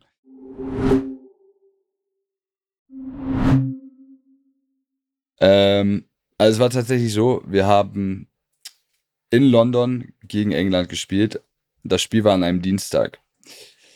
Am Samstag waren wir schon in London im Hotel und ich weiß nicht, ob das bei euch äh, bei Österreich auch so war, aber in der deutschen Nationalmannschaft haben sie gerne Karten gespielt und auch sehr gerne Poker gespielt. Und wir saßen Samstagabend zusammen, haben Poker gespielt und ja, wie ich halt so bin, ne, komme ich auf dumme Ideen ähm, und hab mir dann kurzerhand um nach 23 Uhr, also nach Bettruhe, habe ich mir noch jemanden aufs Zimmer bestellt, sagen wir mal so. So, äh, das ist aber nur die halbe Geschichte. Erstmal zu Ende hören, dann eigenes Urteil fällen. Ich bin, ich, ich will, ich sage auch sicherlich keinen Namen. Ich, la ich lass dich ausreden, ich schüttel nur weiter mit dem ja, Kopf. schüttel mit dem Kopf, ist kein Problem. Ich werde auch keinen Namen nennen, weil ich natürlich auch keinen anscheißen will, aber ich weiß nicht, wie es in Österreich ist, aber bei uns, also in Deutschland, das ist ja gang und gäbe, dass die äh, Spieler sich irgendwelche Frauen, ob, weiß ich jetzt nicht, ob immer in einem Hotelzimmer bei Auswärtsspielen und zu welchen Uhrzeiten, aber ich weiß, in Deutschland, äh, der eine oder andere hatte immer mal irgendwen zu Gast. So, äh, ist, auch, ist auch unwichtig. Auf jeden Fall habe ich mir dann jemanden bestellt im, im jugendlichen Leichtsinn. Ich bin eigentlich nicht so dumm, wie ich damals war. Ich weiß nicht, wie ich darauf kam, das an dem Abend so spontan zu machen. Normalerweise bei der deutschen Nationalmannschaft ist halt so, dass die ganze Etage, in der sozusagen die Zimmer der Spieler sind, dann auch für die Nationalmannschaft reserviert ist. Das heißt, da läuft auch kein anderer Mensch rum. Nicht so wie bei den Vereinen, wie man sich das da vorstellt. Da sind ja manchmal noch normale Gäste auch im Hotelzimmer, äh, im Hotel, auch in der gleichen Etage. Das ist bei, bei der Nationalmannschaft ganz anders. Und ich dann ohne nachzudenken einfach jemanden bestellt und gesagt, komm, hier ist mein Zimmer, klopf einfach. So, und den Fehler habe ich vorher gar nicht gemacht. Also noch nie gemacht. Ist nicht, ich habe es ich, ich habe es natürlich davor auch schon mal irgendwann gemacht, aber, äh, aber so dumm nicht. So. Und im Nachhinein bist du dann immer schlauer. Auf jeden Fall ist dann, äh, bin ich dann irgendwann, als mir gesagt wurde, ja, ich bin da, bin ich Richtung meines Zimmers gegangen und auf dem Weg Richtung meines Zimmers kam mir schon der damalige Co-Trainer der Nationalmannschaft, Hansi Flick, entgegen und hat mich schon so angegrinst, ne? Aber ich gehe in meine Tür und war auch keiner auf dem Gang. Ich dachte, oh, Glück gehabt, so, ne? Noch, äh, hat noch nicht gesehen. Auf jeden Fall Frau gekommen, reingelassen, bisschen unterhalten, dies, das. Auf einmal, fünf Minuten später, klopft es an meiner Tür. Herz hat gepocht. Bin ich zur Tür gegangen, äh, wollte durch äh, dieses Türloch gucken, direkt schon Hand vorgehalten. So, kennst du? Diese von außen Hand Oh, vorhalten. so, ne? Ich Tür aufgemacht, steht vor mir äh, damaliger Teammanager und damaliger Co-Trainer, also Oliver Bierhoff und Hansi Flick. Genaue Wortwahl. Äh, Oliver Bierhoff hat gesagt, Max, wo ist denn die Frau? Ich sag, ja, hier bei mir. er hat gesagt, Ja, was sollst du da noch, was sollst du da noch was soll ich ja. da noch sagen, ne? Also im Nachhinein hätte ich gesagt, komm, äh, sag, hätte ich einfach am nächsten Tag sagen sollen, das ist meine Schwester gewesen oder so, die hat Tickets abgeholt, ne? Okay, erzählen hätte ich ja viel können, wenn der Tag lang ist. Auf jeden Fall, sag ja, die ist hier drin. Äh, ja, es war 23.30, 0 Uhr, keine Ahnung. Ja, schick sie mal nach Hause, über den Rest reden wir morgen, ne? Ich so, ja, okay. äh, Tür zugemacht, äh, noch ein paar Minuten gewartet, habe sie nach Hause geschickt. Dann aber natürlich, Alter, dann war bei mir Blackout, ne? Ich glaube, das ist auch normal, wenn man erwischt wird oder sich ertappt fühlt. Dann ist erstmal Land unter. Ich Thomas Müller geschrieben und so. Ich so, ey, das und das ist passiert, so, ne? Was glaubst du, werde ich rausgeschmissen oder so? Er so, geh erstmal schlafen und so. Besprechen wir morgen. Auf jeden Fall, äh, nächsten Tag Besprechung gehabt. Danach, Max, bleibst noch mal hier. Und jetzt kommt die Krux an der ganzen Geschichte. Aber da hast du, da kann man sagen, in dem Moment hast du eigentlich schon gemerkt, wie wichtig dir das da eigentlich ist, ne? Also, was du da eigentlich Ja, mir ein Stück weit riskiert hast. Na klar, mir war es immer wichtig. Also Nationalmannschaft war für mich immer das Größte. Da brauchen wir uns nicht drüber unterhalten. Aber auch, du merkst auch einfach, auch für die Nationalmannschaft hätte ich meine persönliche Art nie geändert. Egal für was auf der Welt, ich, ich wollte mich nie verbiegen, sondern ich wollte immer der sein, der ich bin. Und dafür stehen, was ich bin. Und äh, egal, ob das Nationalmannschaft ist, Verein oder im normalen, realen Leben, was nichts mit Fußball zu tun hat, ich war immer ich als Persönlichkeit und als Mensch und das wollte ich nie verändern. So, und dass das sicherlich der ein oder andere Zeitpunkt scheiße war, ich glaube, darüber brauchen wir uns ja nicht unterhalten. Und dass das vielleicht auch das Anfang vom Ende war in der Nationalmannschaft, brauchen wir uns auch nicht drüber unterhalten. Aber jetzt kommt ja die Krux an der Geschichte. So, bis dahin haben wir es verstanden. Ich wurde erwischt. Äh, mir wurde gesagt, komm, wir haben ein Gespräch morgen. Ich bin natürlich davon ausgegangen, so, das war's in der Nationalmannschaft. Er hatte mir aber, das habe ich vergessen, er hatte mir äh, am Samstagmorgen beim Training gesagt, dass ich gegen England in der Startelf stehe. So, äh, noch schlimmer. Äh? Startelf und dann direkt äh, abends gedacht, komm, jetzt bist du der Hero hier in der Nationalmannschaft. äh, per, per erinnert sich bestimmt gerne an das Spiel. Da hat er nämlich, glaube ich, das 1-0 Sieg- den 1-0-Siegtreffer gemacht. Aber ähm, dann hatte ich, wie gesagt, dieses Gespräch. Und dieses Gespräch war mit mir, äh, dem Hansi Flick, Joachim Löw, glaube ich. Ich glaube, die drei waren es. Und dann wurde mir gesagt, ja, Max, äh, das mit gestern und so, wenn das rauskommt in der Nationalmannschaft, das können wir uns als deutsche Nationalmannschaft nicht erlauben. Und ich bin natürlich davon ausgegangen, okay, äh, deswegen, wir schicken dich jetzt nach Hause.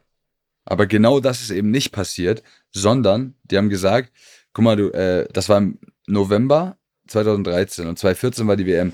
Und sie sagt, guck mal, wir sind mit dir fußballerisch sehr zufrieden und es passt alles. Ähm, aber du kannst dir jetzt überlegen, ob der Fußball für dich wichtiger ist, die WM 2014 oder das nebenbei. Also sozusagen, ich kann mir keinen Fehltritt mehr erlauben und das ist jetzt sozusagen die letzte Warnung.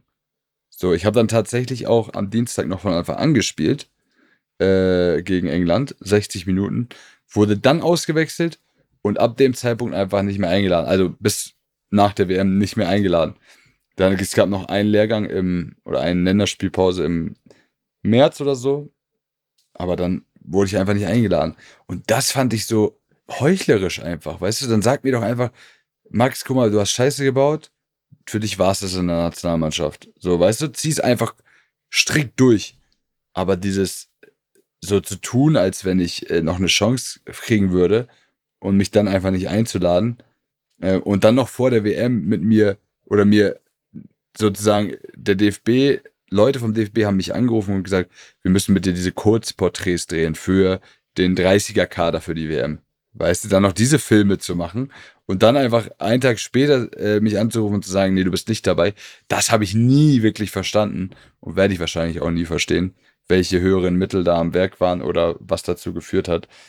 Aber ähm, ja, das war so die Geschichte 2014. Deswegen bin ich dann wahrscheinlich am Ende rausgeflogen, auch wenn ich den ganzen Hintergrund nicht verstehe. Aber man kann natürlich sagen, es ist zu Recht, weil es ist eine, in Anführungsstrichen, wieder eine Disziplinlosigkeit. Aber ich verstehe den ganzen Umgang damit nicht. Also ich hätte es total verstanden, wenn man mich sofort rauswirft. Aber dieses ganze Theater und dieses, weiß ich nicht. Müsst ihr selber einschätzen, an die, die es jetzt hören. So ein bisschen, ein bisschen das, das, das hintenrum dann Ja, hat dir nicht gefallen. Ne? Also entweder, entweder straight Das und, ist ja und klar und deutlich deswegen. oder, oder halt wirklich eine Genau. zweite Chance. Ne? Aber Genau. das war das war's dann halt nicht. Ja, das Ja, war's kann, dann nicht. also Das kann ich so, das kann ich verstehen. Äh, Den Rest nicht, ja. mh, Schwierig. weiß ich. Ähm, aber sag mal, wie sehr hat dir dann die WM 2014 wehgetan? Ja, natürlich hat sie mir wehgetan. Also, ja, äh, du hast nie, ich habe dich das öfter mal gefragt Ja. und du hast immer so, oh, äh. Ja, aber jetzt sag mal Hand aufs Herz. Wie sehr hat es dir wehgetan, dass du heute Weltmeister sein könntest? ich weiß nicht, so wehgetan, glaube ich, so das falsche Wort dafür. Ich glaube, so mit Abstand, wenn man immer mal wieder drauf schaut, ne, dann kann man sagen, so, boah, ich könnte jetzt Weltmeister sein. Aber ich bin nie so ein Herzensmensch gewesen, dass ich gesagt habe, so, mir bricht das jetzt, weiß nicht, also das Herz oder so. Ich sag mal, wenn, wenn das mich wirklich, wirklich tief berührt hätte damals, dann wäre ich, glaube ich, auch irgendwie in so ein Tief gefallen. Also gerade danach auch. Ähm, aber das bin ich einfach nicht, weil ich einfach so, weiß ich nicht, nicht in der Vergangenheit lebe und sage so, es sind jetzt, es ist jetzt passiert, ist mein eigener Fehler und damit muss ich einfach leben. Und natürlich ist das jetzt so einfach dahergesagt und ich hatte natürlich auch eine schwere Phase danach, wo ich gesagt habe so, boah, man könnte jetzt dabei sein und man hat sich die Zeit dann anders vertrieben, aber Schmerzen würde ich jetzt nicht sagen. Ich glaube, das ist das falsche Wort einfach. Ich kann es aber auch nicht richtig beschreiben. Also ich, ich ja, also ich kann mich dran erinnern, ich glaube, Marco Reus war damals verletzungsbedingt äh, nicht dabei da wurde noch jemand und hatte dann, glaube ich, erzählt. Bitte? Da wurde sogar noch jemand nachnominiert und ich habe die ganze Zeit da in Vegas gesessen und gehofft, dass er mich anruft. Hast in der, in, im Whirlpool äh, mit einer Shisha in der Hand äh, die Spiele äh, quasi Revue passieren lassen, ich erinnere mich. Mhm. Ähm, Nein, das war nicht 2014. aber, aber, aber Marco Reus, Marco Reus hat, ähm, hat damals erzählt, dass er beim Finale und als dann der Titel fix gemacht wurde, lag er im Bett, hat sich, glaube ich, die Decke über den Kopf gezogen und hat geheult. Ähm, gut, jetzt war er natürlich verletzungsbedingt ausgeschieden. Das ist natürlich vielleicht noch mal ein Stück bitterer, weil man keine, keine eigene Schuld dran trägt. Ja. Ähm, aber, aber solche Emotionen hat das bei dir dann auch nicht ausgelöst. Also so eine, so eine Wehmut oder Traurigkeit. Nee, also auf jeden Fall habe ich nicht geweint. Äh, ich glaube, da dazu hätte es viel gebraucht, dass ich damals geweint hätte. Aber äh, ich hatte unmittelbar nach dem Anruf, tatsächlich war ich wirklich genervt, weil ich war in Freiburg damals. Ich habe schon in Gladbach gespielt, habe meine beste Freundin besucht, aber bin dann nicht bis zum nächsten Tag geblieben, sondern bin einfach noch irgendwie fünf, sechs Stunden nach Gladbach zurückgefahren. Und an diese Fahrt erinnere ich mich auch nicht. Also ich habe keine Erinnerung daran. Ich weiß nicht, wie ich nach Gladbach Autopilot. ich weiß nicht, wie ich nach Gladbach gekommen bin. Damals schon Tesla gefahren. Nein, aber ähm, daran kann ich mich wirklich nicht erinnern. Aber danach war es dann auch wieder weg, weißt du? So, natürlich war es immer präsent in den Medien, aber das Thema war einfach durch. Aber dann wurde es ja wieder aufgerollt, sag ich mal, als ich dann einfach nach der WM wieder nominiert wurde. Was, was ich nicht verstehe. Keine Ahnung warum. Ja, verstehe ich, verstehe ich. Ähm, echt schade. Also, ich glaube, ich wäre sehr neidisch, wenn ich dich jetzt als Weltmeister betiteln müsste. Das gebe ich zu, Hm. weil das natürlich schon ein krasser Titel ist. Ähm, aber, aber dass das, das dann halt irgendwie so sein Ende gefunden hat oder halt auch irgendwie dazu beigetragen hat, ähm, das, das lässt mich auf jeden Fall mitfühlen und ähm, ärgert mich dann auch irgendwie ein Stück weit. Aber ist auch, Für dich zumindest. Es ist, auch, auch man, es hat alles seine Vor- und Nachteile, weißt du doch. Und ein Vorteil ist, dass unser Podcast uns berühmter wäre als der von Toni Kroos. Das wäre auch scheiße. Na gut, dann gucken wir mal. Ähm, ja, also um das, das vielleicht jetzt auch nicht so down-mäßig äh, zu Ende zu bringen, ähm, was war es denn für dich dann auch so nochmal für ein Gefühl, die Nationalhymne zu hören, irgendwie dann auch wirklich dann das erste Sp- Länderspiel zu machen, auch, auch vielleicht das Echo ähm, aus der Familie, aus dem Freundeskreis. Also ähm, ich, ich fand es damals schon extrem besonders äh, für Österreich. Ich fand es aber auch extrem besonders, als ich gesehen habe, dass du für Deutschland spielst. Wir standen uns sogar gegenseitig äh, in München auf dem, gegenüber äh, auf dem Platz. Also haben sogar die Jungs aus Vion Marschland haben sogar ein Länderspiel in München gegeneinander bestritten. Ich glaube, ich habe gar nicht gespielt. Ähm, aber du hast, glaube ich, gespielt. Doch, du bist reingekommen. Ja? Du bist reingekommen. Ja, ja, du bist reingekommen. Ähm, also das, auch das eine geile Erinnerung, um die Leute jetzt auch vielleicht noch mal ein bisschen abzuholen. So, was, was, was hat es für dich für, für einen Stellenwert, dann wirklich diese Nationalhymne, dieses Land vertreten zu dürfen? Wie gesagt, dann auch zu wissen, alles klar, da gucken jetzt irgendwie alle zu, alle, meine Familie, meine Eltern sind stolz, äh, meine Freunde, meine Schwester. Was hat das mit dir gemacht? Guck mal, und genau da sieht man so unsere, oder den Unterschied zwischen uns beiden einfach, weil ich hab nie an sowas gedacht. Also ich habe natürlich daran gedacht, es macht mich stolz, das Nationaltrikot zu tragen. Und äh, das ist mein größter Traum gewesen, den ich jemals hatte, äh, Deutsch, für Deutschland zu spielen. Und der, der Traum ist in Erfüllung gegangen. Aber ich hatte einfach diese Blase, die sozusagen um den Fußball herumgeht und irgendwie Familie, äh, was denkt mein Vater, ist er stolz, ist meine Mutter stolz, äh, das hat für mich nie eine Rolle gespielt. So, es war immer nur geil, ich ziehe das Trikot an, ich kann rausgehen und Fußball spielen. Es war immer so. Ich weiß nicht warum das bei mir so war, aber mehr gab es in meinem Kopf einfach nicht. Und mehr Gedankengänge auch nicht. Aber natürlich hat es mich stolz gemacht, zu sagen, äh, ich spiele für Deutschland und äh, ich bin einer von denen, weiß ich nicht, wie viel Prozent es jetzt ist, äh, die es geschafft haben, irgendwie äh, für Deutschland zu spielen, für ein Land, wo jetzt auch nicht jeder spielen kann, sondern ein Land, das zu der Zeit wirklich zur Top, Top Elite des Weltfußballs gehörte.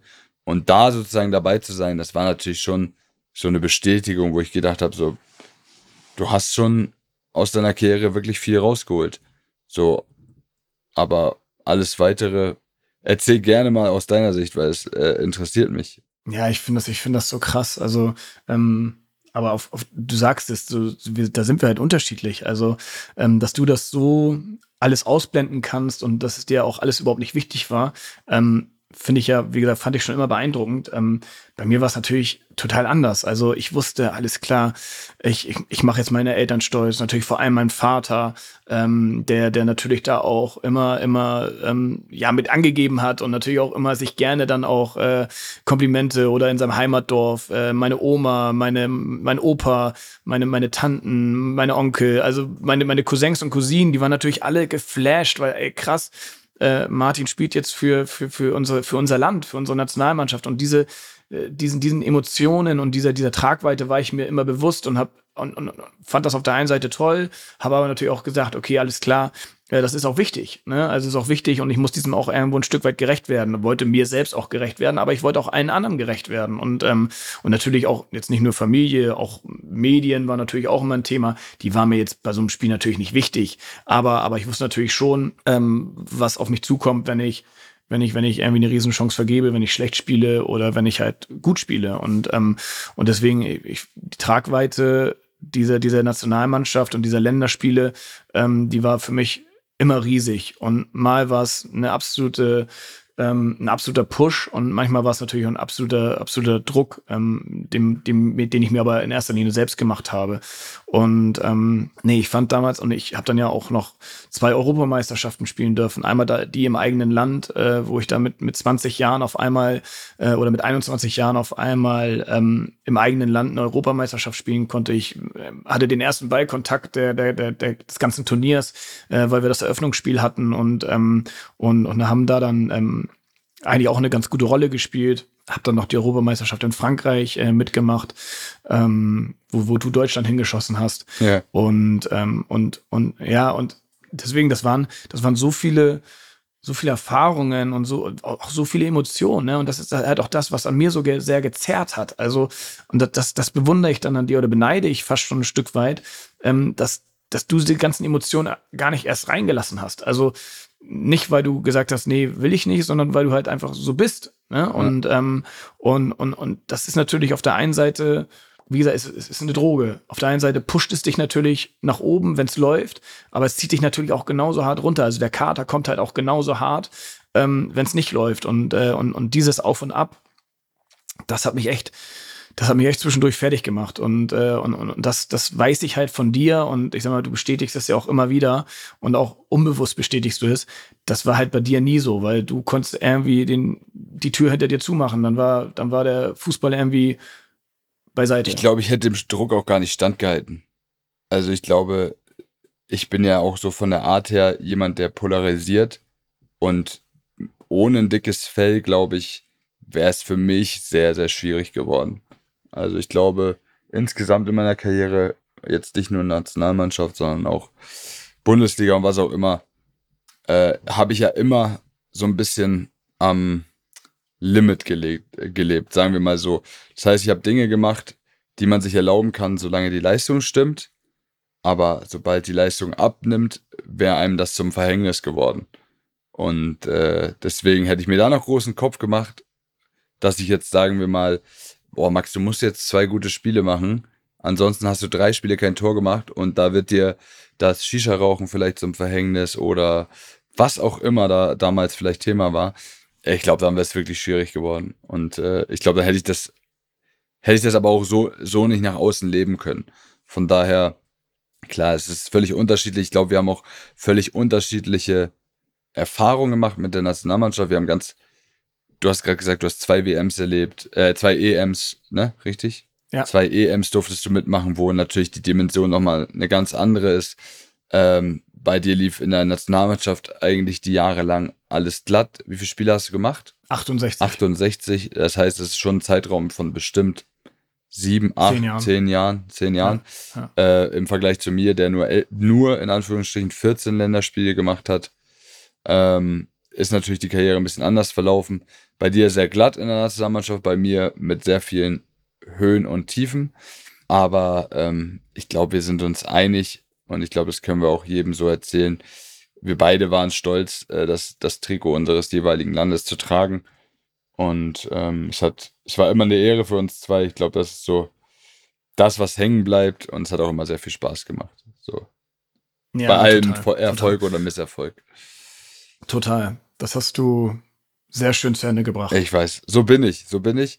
Und ähm, ich hoffe, auch die Zuschauer konnten einen kleinen Einblick erfahren. Sie haben jetzt nicht, sie haben jetzt nicht alles, zumindest nicht von mir alles gehört, äh, was da noch so zu erzählen gibt. Aber ihr wisst ja, wie das ist. Manche Geheimnisse muss man einfach auch für sich bewahren.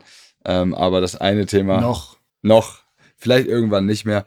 Äh, aber ja, ich glaube, das Thema Nationalmannschaft ist auch ein vielfältiges. Ich hoffe, ihr konntet ein bisschen, bisschen mit reinhören, ein bisschen verstehen, ähm, was uns so bewegt hat in den, in den letzten 15 Jahren, gerade in der Nationalmannschaft. Und jetzt wünsche ich dir persönlich erstmal einen guten, eine gute Fahrt. Ne? Fährst mit dem Auto, oder? Ja. Eine gute Fahrt nach Leverkusen. Schau dir das DFB-Pokalspiel heute Abend an gegen Stuttgart. Und äh, ja, ich versuche mal eine, gleich ein bisschen zu schlafen. Ne? Schlaf gut, mein Lieber. Wir sehen uns nächste Hat Woche. wieder Spaß Wir gemacht. hören uns nächste Woche. In dem Super. Sinne. Dego. Ciao, reingehauen. ciao. Ciao. Zum Glück sind die beiden jetzt in Rente. Podcast waren die jetzt auch noch. Hauptsache wieder ein Fettvertrag unterschrieben.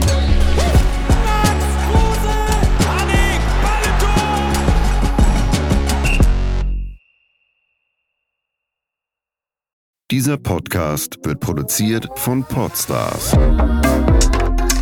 bei OMR.